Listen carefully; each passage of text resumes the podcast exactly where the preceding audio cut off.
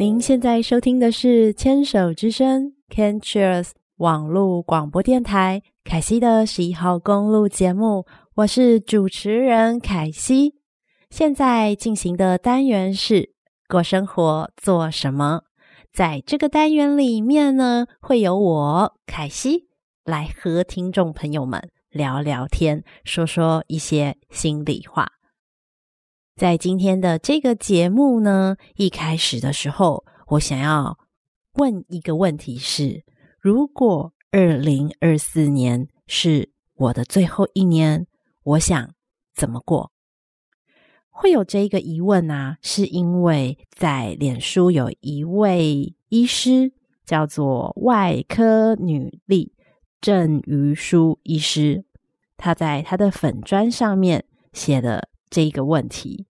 这个问题呢，是他在参加一个僻静营写了一个这个题目，就是希望开始书写最后一年他想要怎么过。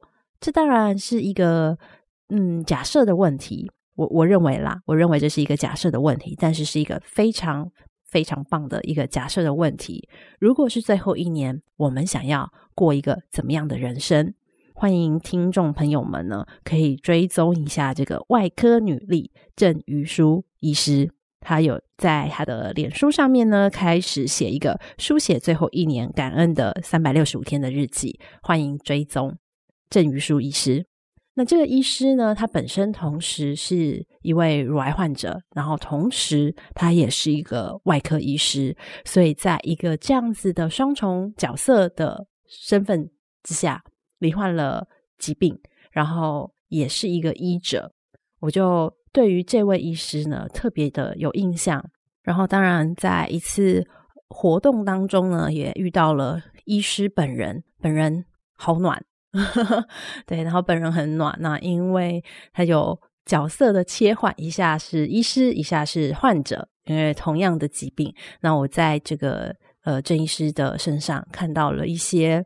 不太一样的一些面貌，因为我猜想会是，当然这是我的解读。我猜想就是，同时他看的病患是不少，也是就是同样的疾病，然后他自己也得了一样的疾病。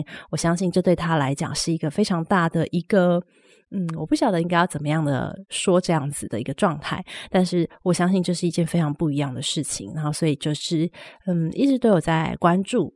关注郑医师，然后郑医师在这个文章里面有写到啊，就是他自己在行医的时候，不断的会和患者，还有他自己强调的是健康三角。这健康三角是什么呢？就是饮食、运动、睡眠，还有情绪。或许听众朋友会说：“诶，这不是四件事吗？”诶，没关系，因为看了不少的算是医师写的文章，然后还有一些报道呢。诶，真的可以说最重要的三件事情是饮食、运动跟睡眠。然后呢，中间那一个是情绪，也就是说，确实是有四件事情。然后在过去的时候，诶，凯西曾经也有录过一个，就是健康快活的四个好，就是吃好、睡好、动得好，还有一个就是心情好。我觉得刚好跟这个郑医师写的这个呢不谋而合。然后我同时觉得。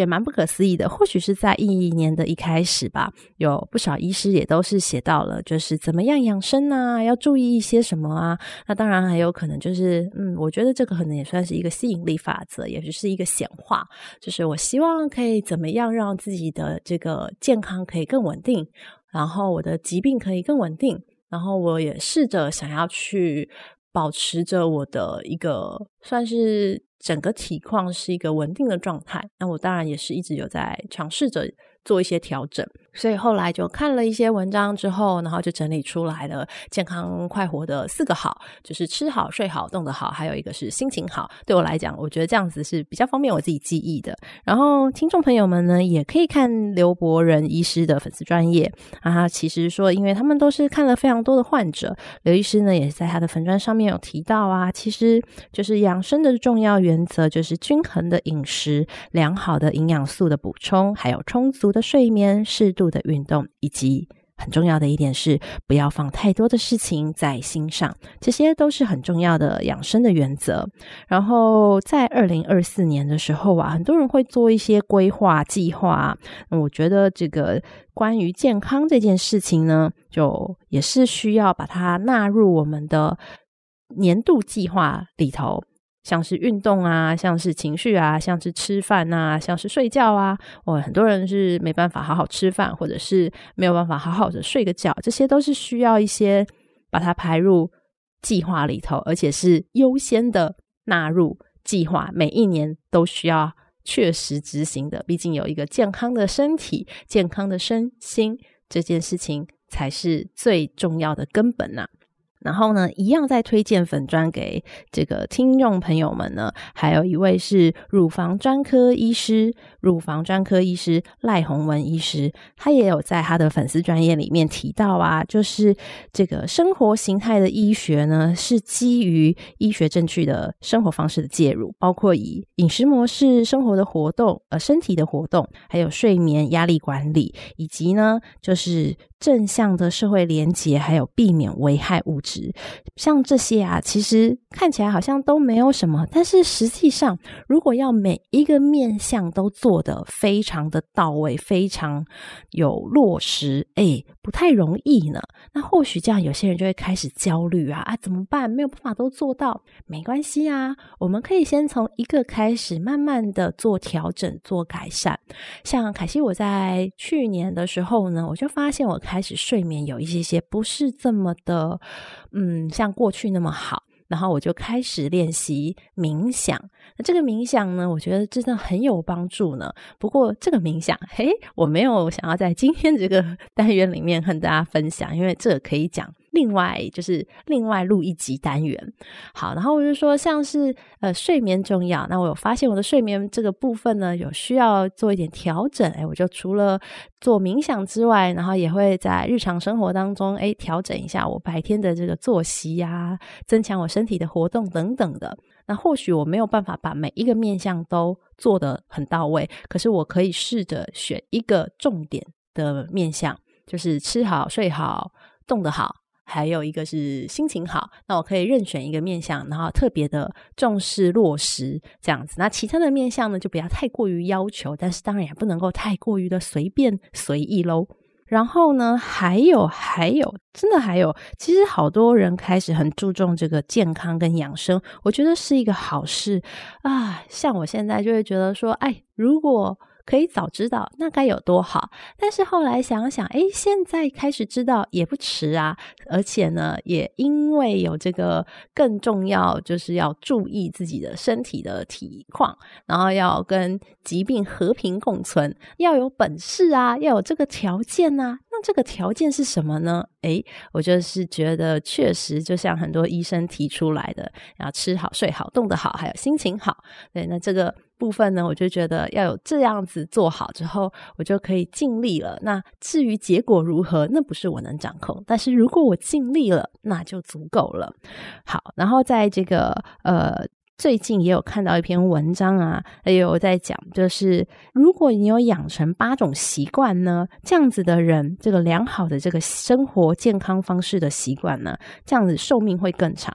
虽然我们不一定要延，就是非常非常的超级长寿，但是重要的是，如果有这样子的好的生活习惯，可以让我们更健康的活着，不论时间的长短，那是不是值得继续去试试看？那这八个健康的生活习惯是什么呢？第一个是养成运动习惯，第二个是避免抽烟，第三个是管理压力，第四个是健康饮食，第五个是避免经常性的酗酒，第六是养成良好的睡眠习惯，第七是维持积极社交关系，第八是不对一些药物成瘾滥用。好，我相信这八个呢，要通通记起来有点困难，所以我们还是回到刚开始的，最重要的是什么？就是吃好、睡好、动得好，还有心情好。然后有一个没有特别讲到的是什么呢？就是有效的社交。这个社交活动啊，其实我相信很多人在经过这个 COVID 的疫情，全世界都经历了之后呢，会发现人是需要互动的。当我们长期都把自己封闭起来，或者是长期关起来，不能够去做一些实体的互动。是会出状况的，当然身体啊、心理啊都是。所以其实这个心情好的部分呢，还有一个就是要再加上一个，我会觉得是社交，这个是需要的。那至于社交要怎么做呢？我我觉得蛮有意思的是，有时候我们可以去调整一下这个有效跟良性的社交，因为有一些社交活动是你去参与了之后，你会觉得说哇。回来之后，整个人虚脱，好累呀。那这样子的社交活动呢，就尽量的去减少它，因为这样子的活动也许并不是这么适合我们自己。可是，如果你今天参加的一个活动是回来之后，整个人好开心啊，哇哦，整个精神就是为之振奋，然后就觉得。哇，好几天都觉得好嗨，好开心哦！哇，这样子的活动呢，拜托拜托，一定要好好的记起来。然后呢，多多参与，就是适度的参与，多多的参与，这样子的很好的社交。有人会说，那网络上面的社交是不是可以呢？我自己的想法是，当然也是可以，可是可能要更加的仔细的留意一下自己的状态，因为像我呢，在滑一些社群平台。或者是在使用一些可以看到别人的一些资讯的一些平台的时候呢，我有时候滑着滑着，看着看着，我就会开始觉得有一种烦躁感，特别是在一些节日的时候，会觉得更不耐烦。然后可能就是比方说新年快乐的贴图啊，然后就是一句问候，但是那个问候你会看得出来，那是。不是对你专程克制的，而是一个群发的状态。我就觉得这样子是一个打扰，对我来说比较像是一个打扰。我比较会已读不回，有些甚至是不读不回。诶，会已读，因为有现在很方便。如果是 Line 里面的话，可以全部选择已读这样子。那我会觉得说，这个对我来说，它就不是一个好好的、有效的、有值的。社交活动，那我觉得对我来说，这个是需要减少的。那或许有些人是适合的，那我就觉得说，不论是在线上的虚拟的，或者是线下的实体的社交活动，我们都要非常的仔细去觉察到自己的感受跟状态，然后。这个当然就会跟我们的情绪有关系，然后还有就是避免造成过多的压力的累积。当然，适度的压力是有帮助的，可是最怕的就是过度的压力以及长期的累积的压力。好的，在今天的这个单元呢，就和听众朋友们分享到这个养生跟健康的一些重点。我觉得二零二四年呢，或者是说每一年呐、都要把这个。生活健康的好习惯，还有要注意的这些重要的大原则呢，都需要纳入新年的计划里面，然后好好的落实执行。祝福大家都健康平安喽！